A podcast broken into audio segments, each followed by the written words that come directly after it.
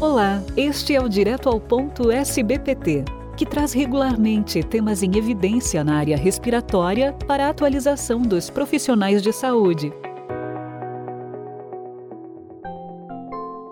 Nossa convidada de hoje será a professora doutora Eliane Viana Mancuso. Ela que é coordenadora do Ambulatório de Doenças Intersticiais e do Laboratório de Função Pulmonar do Hospital das Clínicas da UFMG.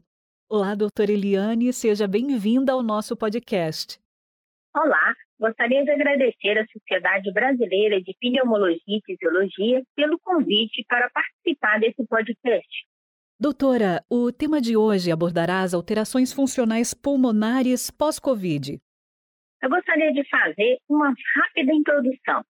Sabemos que nas formas graves de Covid pode ocorrer pneumonia com síndrome respiratória aguda grave, e cerca de 2,3% dos infectados necessitarão de ventilação mecânica.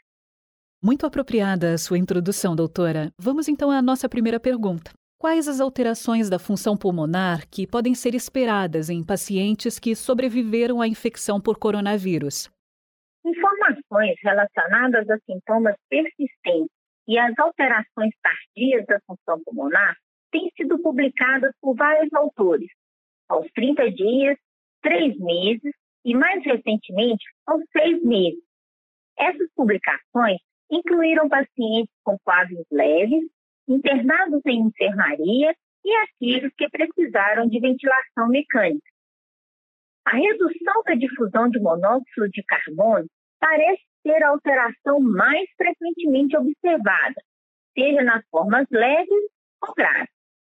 Em publicações após três meses da alta hospitalar por Covid, a frequência da alteração da difusão variou de 20% a 86%, sendo maior em pacientes que tiveram a síndrome respiratória aguda grave. A redução da difusão pode ser secundária a anormalidades pulmonares intersticiais residuais ou vasculares. Estudo realizado pelo nosso grupo no Hospital das Clínicas incluiu 242 pacientes que sobreviveram após síndrome respiratória aguda grave por Covid, 45 dias após a internação, observou redução da difusão em 21% de todos os incluídos, atingindo 50% no grupo que precisou de ventilação mecânica. A restrição também tem sido descrita, esteve associada à gravidade da infecção. Estudos de acompanhamento de seis meses, realizados pelo grupo de Wuhan, na China, que incluiu 1.703 pacientes, mostrou que 35% dos pacientes do grupo da ventilação mecânica tinham capacidade pulmonar total alterada seis meses após a alta hospitalar.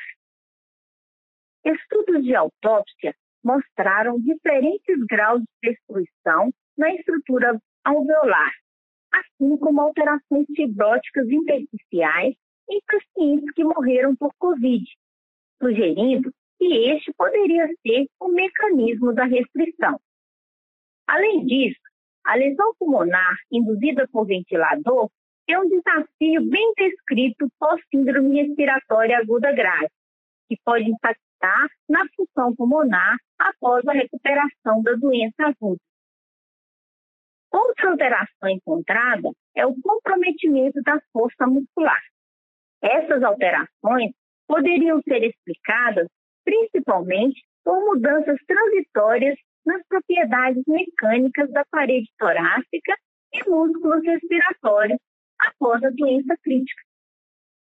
Em relação ao teste de caminhada, em avaliação de segmento por seis meses, o grupo de Wuhan observou que 29% dos pacientes com necessidade de ventilação mecânica apresentavam distância abaixo do limite inferior da normalidade após seis meses de segmento.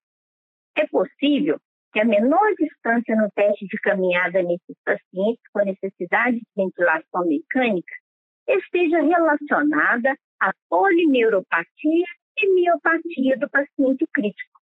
Além disso, a redução da distância também pode estar associada à fadiga, manifestação mais frequente da síndrome pós-Covid.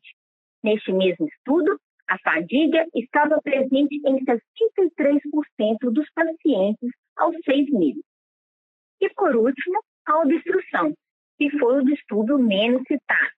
Pode estar associada a comorbidades, mais comumente asma e DPLC.